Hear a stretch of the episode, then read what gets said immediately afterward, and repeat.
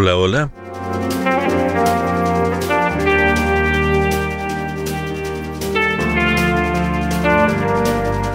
Esto es cosas que no sirven para nada.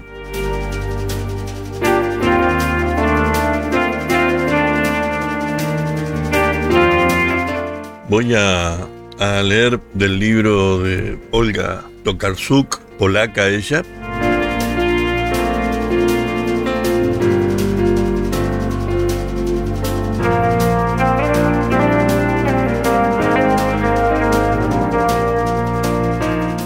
decía que voy a leer del libro Un lugar llamado Antaño.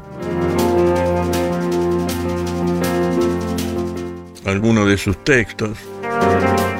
Yo había encontrado que es tiempo de, de espiga. A ver si lo encuentro de nuevo. Sí, acá está. Tiempo de espiga.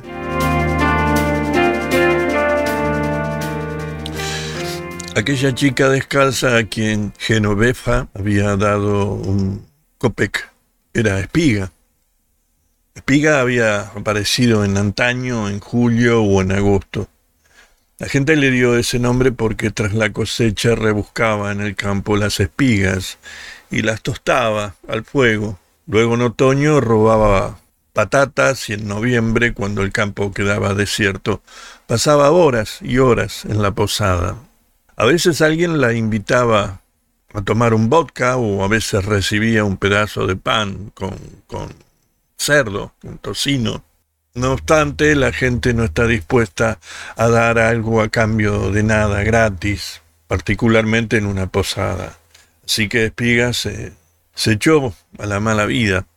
Algo bebida y caliente de vodka salía con los hombres y se ofrecía por un sándwich y como era la única mujer tan joven y fácil de los alrededores, los hombres siempre andaban como perros a su alrededor. Espiga era corpulenta y hermosa, su pelo era rubio y su piel blanca nunca se rendía al sol. Siempre miraba descarada y directamente a la cara, incluso al cura. Tenía los ojos verdes y uno de ellos se le desviaba ligeramente. Los hombres que se iban con espiga a los arbustos después siempre se sentían raros. Se abrochaban los pantalones y volvían con las caras enrojecidas al cargado ambiente de la taberna. Espiga nunca quería tenderse boca arriba. Ella decía, ¿por qué, ¿por qué tienes que estar tú encima mío? Yo soy igual que tú. Prefería apoyarse de cara a un árbol o a, o a las paredes de, madera de la taberna y echarse la falda sobre la espalda. Su culo brillante en la oscuridad parecía una luna. Así fue como Espiga conoció el mundo. Hay dos tipos de aprendizajes, uno exterior y otro interior. El primero es considerado el mejor, incluso el único. Por eso el hombre aprende haciendo largos viajes mediante la observación, la lectura, el estudio, las conferencias. Aprende gracias a lo que ocurre en el mundo externo que lo rodea. El hombre es un ser estúpido que tiene que aprender. Se pertrecha de, conocimientos, los recolecta como una abeja hasta tener cada vez más. Después los utiliza y los transforma. Pero lo interno, lo que es estúpido y necesita aprendizaje, eso no cambia. Espiga aprendió asimilando en su interior lo que recogía en el exterior. El conocimiento que tan solo se va acumulando no cambia nada al hombre, o lo cambia aparentemente por, por fuera. Es como cambiar de ropa, por el contrario, quien aprende absorbiendo hacia su interior sufre incesantes cambios porque incorpora a su ser lo que aprende. Espiga acogiendo en el fondo de su ser a aquellos apestosos y sucios campesinos de, de antaño y de sus alrededores. Se identificaba con ellos, solía estar borracha, tan borracha como ellos tenía miedo de la guerra como ellos y se excitaba como ellos. Es más, cuando les ofrecía cobijo en su persona entre los arbustos, detrás de la posada, Espiga también se impregnaba de sus mujeres, sus hijos y sus sofocantes y apestosas casas de madera alrededor de la colina del abejorro. En cierto modo vivía en comunión con todo el campo, con todos sus dolores y todas sus esperanzas. Estas fueron las universidades de Espiga, y su diploma fue una barriga que empezó a crecer. La esposa del señor Popielski, el amo del palacio, se enteró de la vida de Espiga y ordenó que se la llevaran a palacio. Le miró la gran barriga. Estás a punto de dar a luz. ¿De qué piensas vivir? ¿Sabes qué? Voy a enseñarte a coser y a cocinar. Incluso podrás trabajar en la lavandería. ¿Quién sabe? Si todo va bien, te podrás quedar con el niño. Sin embargo, cuando vio cómo la mirada ajena e insolente de la chica se paseaba sin pudor por entre los cuadros, los muebles y la tapicería, la señora Popielski vaciló y cuando vio que aquella misma mirada recorría las inocentes caritas de sus hijos y de su hija, cambió de tono. Nuestra obligación es socorrer al prójimo, siempre que éste se deje ayudar. Y yo precisamente colaboro en obras de beneficencia. Dirijo un asilo en Gescotle. Allí Puedes dejar a tu hijo. Es un lugar limpio y muy agradable. La palabra beneficencia despertó el interés de Espiga. Miró a la señora Popielski. Esta ganó seguridad en sí misma. Antes de la cosecha, puesto que es la peor época, reparto ropa y alimentos. Mira, aquí la gente no te quiere provocas conflictos, perturbas las buenas costumbres, te das a la mala vida. Sería mejor que te marcharas. ¿Qué pasa? ¿Es que yo no tengo derecho a estar donde quiera? dijo Espiga. No, no, no, no, todo esto es mío. Estas tierras y estos bosques son míos. Espiga mostró sus blancos dientes en una amplia sonrisa. Todo es tuyo. Maldita puta serás. La cara de la señora Popielski se puso rígida. Vete, dijo así tranquilamente. Espiga giró sobre sus talones. Se oyó el sonido de sus pies desnudos sobre las baldosas. Puta, le dijo Prañova la sirvienta del palacio, cuyo marido en verano había perdido la cabeza por Espiga, y la bofeteó. Cuando Espiga se iba tambaleándose por la gravilla de la, de la entrada, los carpinteros le empezaron a silbar desde el tejado. Ella se levantó la falda y les enseñó el culo desnudo, brillante como la luna. Se detuvo más allá del parque sin saber hacia dónde dirigirse. A la derecha estaba Hescocle, a la izquierda el bosque. Sintió la atracción del bosque. Desde el instante en que se metió por entre los árboles, percibió que allí se respiraba de otra forma. Todos los olores eran más intensos y límpidos. Fue en dirección a, la casa abandonada de Widdy Max, donde a veces pasaba la noche. Aquella casa era todo lo que quedaba de un pueblo arrasado por el fuego y que el bosque iba ocupando. Sus pies, hinchados por el peso y el calor, no sentían las duras piñas esparcidas por el, por el suelo.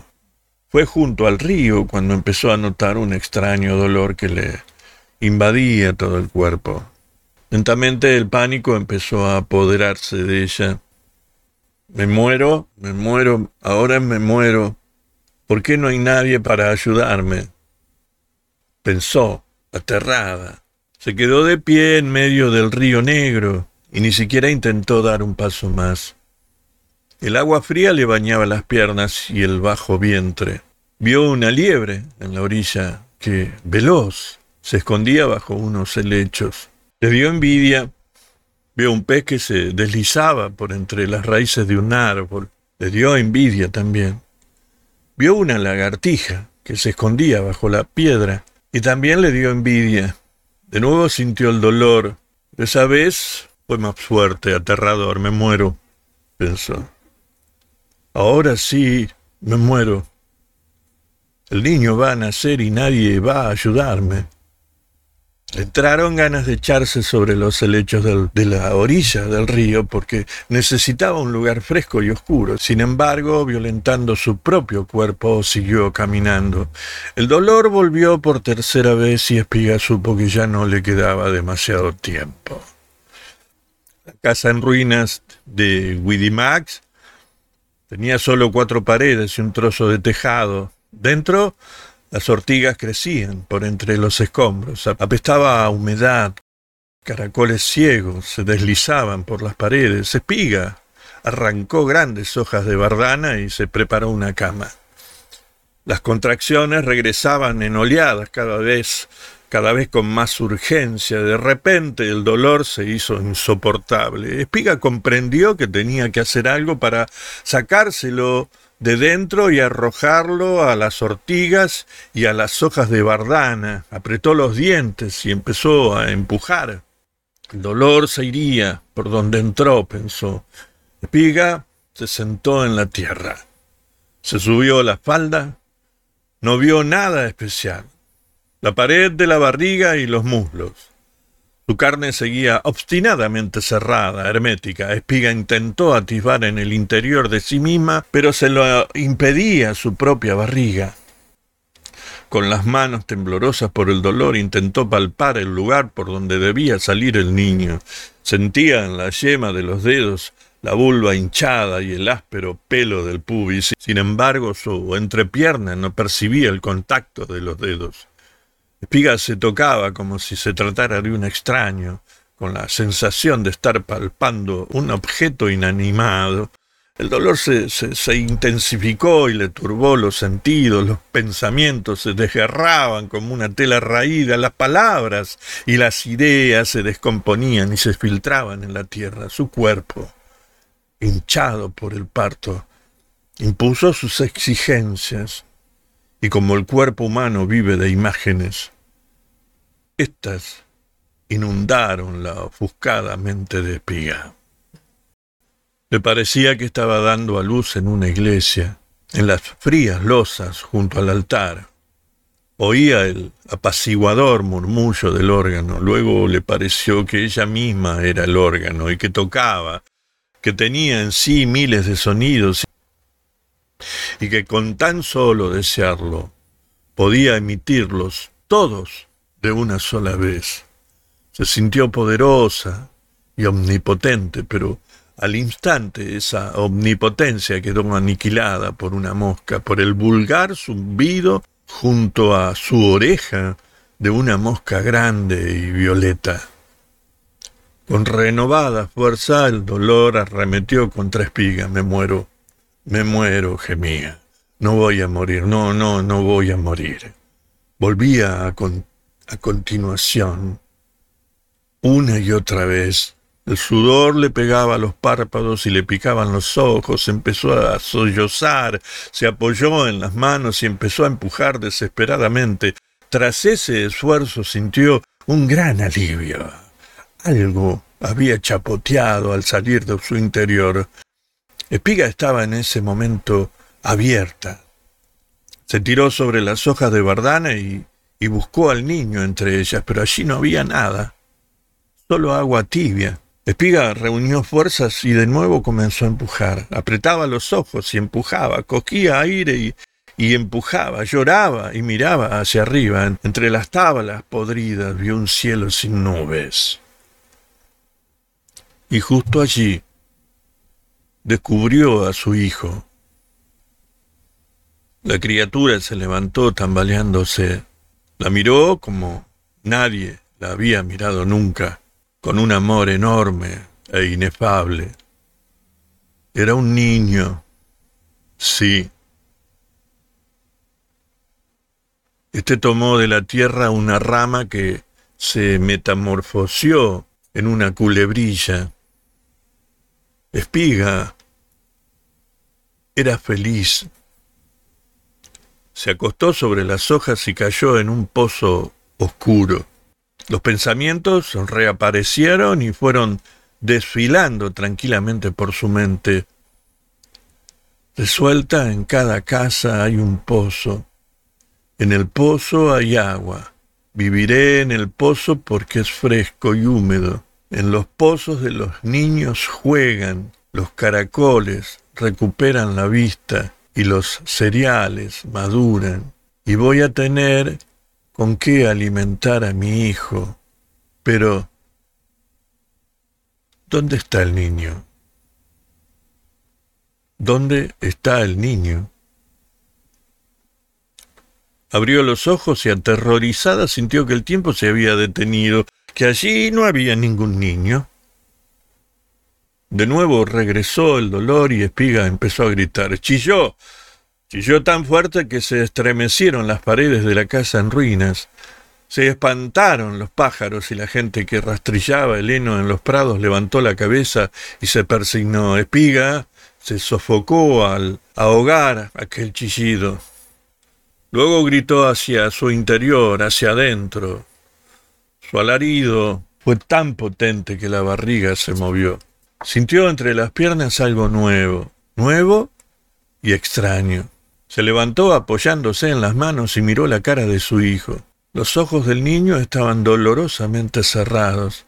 Espiga empujó otra vez y la criatura nació. Temblando por el esfuerzo, intentó cogerla en brazos, pero sus manos no eran capaces de, de atinar con la imagen que sus ojos veían, a pesar de todo. Respiró con alivio y se dejó resbalar hacia las tinieblas. Cuando despertó vio junto a ella a la criatura, encogida y muerta. Intentó darle el pecho, su pecho era más grande que el propio recién nacido y estaba dolorosamente vivo. Las moscas revoloteaban a su alrededor. Espiga pasó toda la tarde intentando reanimar a la criatura para que mamara. Al atardecer el dolor volvió y Espiga expulsó la placenta. Luego se durmió de nuevo. En sueños le daba el pecho a la criatura, pero no leche, sino agua del río negro. El niño era un vampiro de aquellos que se pegaban al pecho y absorbían la vida del hombre. Quería sangre. El sueño de espiga se volvió cada vez más agitado y profundo, pero no podía despertarse. En él apareció una mujer tan grande como un árbol. Espiga la veía perfectamente, podía ver cada detalle de la cara, del peinado y de la ropa. Era una mujer enorme, tenía el pelo negro y rizado como el de una judía y una cara increíblemente expresiva. Le parecía muy bella. La deseaba con todo su cuerpo dolorido, pero no con el deseo que ella conocía, el del bajo vientre, el que se siente entre las piernas. Era un deseo que surgía de alguna parte de su cuerpo situado más arriba del vientre y cercana al corazón. La enorme mujer se inclinó sobre Espiga y le acarició las mejillas. Espiga la miró a los ojos muy de cerca y percibió en ellos algo que hasta aquel momento nunca había visto y que ni siquiera había imaginado que existiera. Eres mía, dijo la enorme mujer mientras le acariciaba a espiga el cuello y los pechos hinchados. Allí donde tocaban aquellos dedos, el cuerpo de espiga se sentía dichoso e inmortal se entregó por completo a aquellas caricias, pulgada a pulgada. Luego la enorme mujer tomó a Espiga entre sus brazos y le estrechó contra su pecho. Espiga, con sus agrietados labios, encontró el pezón. Olía a pelo de animal, a manzanilla, a ruda, Espiga bebió y bebió. En su sueño cayó un rayo y de golpe vio que seguía acostada sobre las hojas de bardana en la casa derrumbada. Todo era gris a su alrededor. No sabía si aquello era el amanecer o el anochecer. De nuevo se oyó un trueno cerca de allí en menos de un segundo. Cayó del cielo un chaparrón que ensordeció los truenos siguientes. El agua corrió por las precarias tablas del tejado y, lavaba la sangre y el sudor de espiga. Regresaba a su cuerpo ardiente, le daba de beber y lo alimentaba. Espiga bebió agua directamente del cielo. Cuando amaneció, Salió de la casa arrastrándose. Empezó a cavar en la tierra y luego arrancó algunas raíces enmarañadas. La tierra era blanda y dócil, como si quisiera ayudarla en el entierro. En aquella fosa desigual, echó el cuerpo del recién nacido. Pasó mucho tiempo aplastando la tierra de aquella tumba. Cuando levantó la vista y miró a su alrededor, todo era totalmente diferente. Aquello ya no era un mundo compuesto de objetos, de cosas, de fenómenos que existieran a su alrededor. En ese momento, lo que veía Espiga se había transformado en una masa, en un gran animal, en un, en un gran hombre que había adoptado diversas formas para reproducirse, morir y renacer. Todo alrededor de Espiga era un único cuerpo y su cuerpo también formaba parte de aquel gran cuerpo enorme, omnipotente e increíblemente poderoso. Una potencia que se manifestaba en cada movimiento y en cada sonido, capaz de crear de la nada y de volver también a la nada. Espiga se mareó y apoyó la espalda en los restos del muro. El hecho de mirar la emborrachaba como el vodka, le enturbiaba la cabeza y hacía brotar su risa del fondo de su vientre. Aparentemente todo seguía igual, más allá del pequeño prado verde, por el que pasaba un camino arenoso se hallaba el pintar bordeado de avellanos.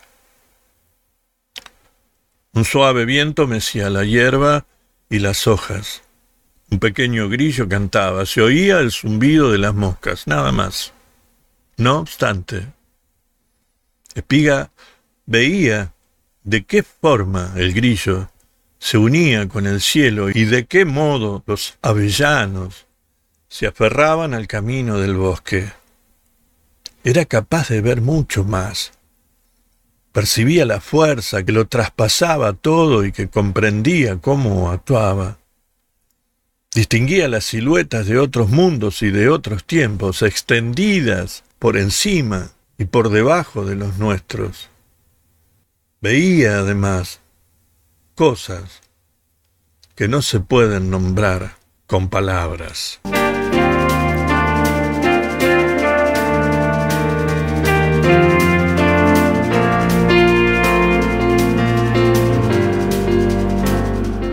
Acabo de leer Tiempo de Espiga de la polaca Olga Tokarczuk.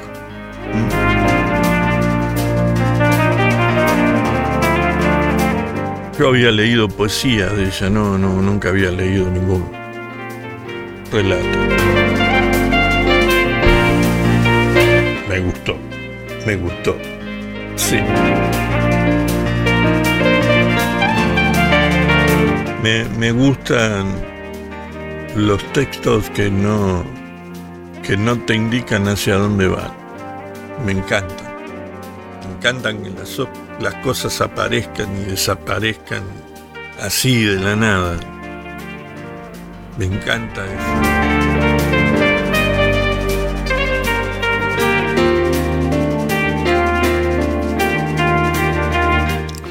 Sí. Bueno, aquí termino cosas que no sirven para nada.